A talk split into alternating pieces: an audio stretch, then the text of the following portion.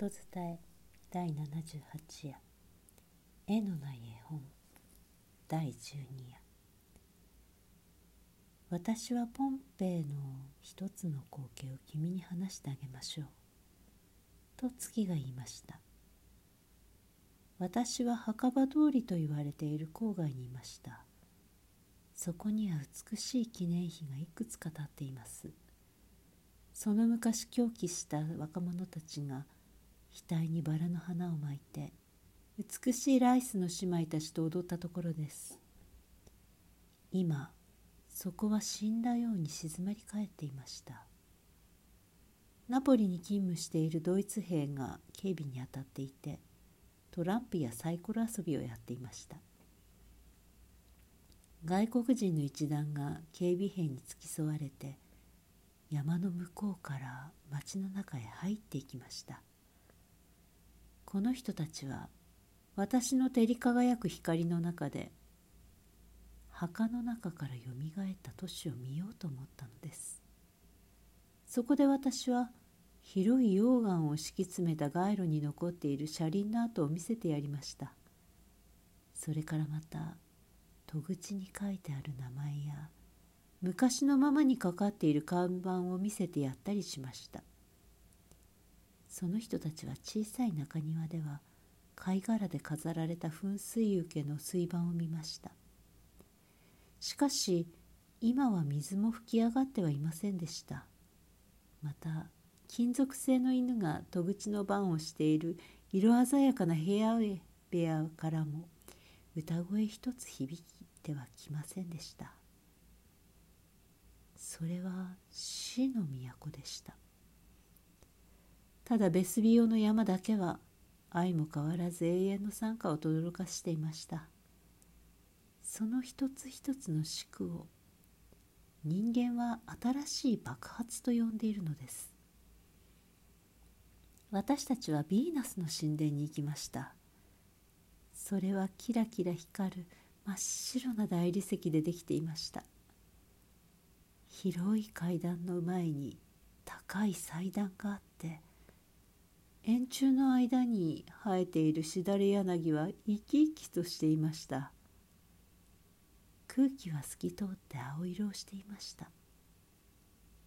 背景にはベスビオの山が黒々とそびえていてそこから吹き出る火は笠松の幹のように立ち上っていました。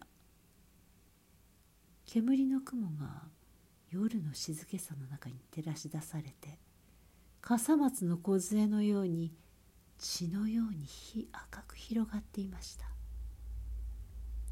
この一団の中に一人の歌姫がいました。この歌姫は本当に優れた声楽家で私はヨーロッパの大都会でこの人が褒めそやされているのを見たことがあります。人々が悲劇の劇場に近づいた時みんなは円形劇場の石の段の上に座りました。こうして数千年前と同じように再びこの劇場のわずかな場所が人々に占められたのです。舞台はまだ昔のままになっていました。壁を塗った側面と背景に2つのアーチがあってそこから以前の時代と同じ装飾が見えました。つまりそれは自然そのもののことでソレントとアマルフィの間の山々です。歌姫は戯れに古代の舞台に上がって歌いました。この場所が霊感を与えたのです。私は思わずも鼻息荒くたてがみをなびかせつつ走り去るアラビアのノウマを思い出さずにはいられませんでした。歌姫の歌にはちょうどそれと同じ軽やかさと確かさとがありました。また私はゴルゴダの丘の十字架の下で苦しみ悩む母親のことを思わずには言いられませんでした。ちょうどそれと同じ心にしみ入る深い苦痛が現れていました。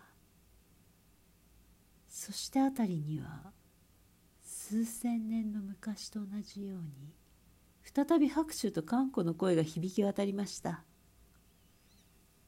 幸せな人素晴らしい才能に恵まれた人とみんなは歓声を上げました。3分後には舞台は空になりました。すべてが去りました。もう物音一つ聞こえなくなりました。あの一団は歩み去ったのです。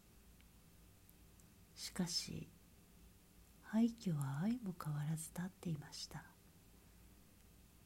これからもなお数百年の間このままに立ち続けることでしょう。そしてこの瞬間の喝采のことも美しい歌姫のこともその歌声や微笑みのことも誰一人知るものもなく忘れ去られ過ぎ去ってしまうのです。私自身にとってもこの一時はすでに消え去った思い出なのです。絵のない絵本第12夜。作ハンス・クリスチャン・アンデルセン。矢崎源九郎役。音伝え中山優子でした。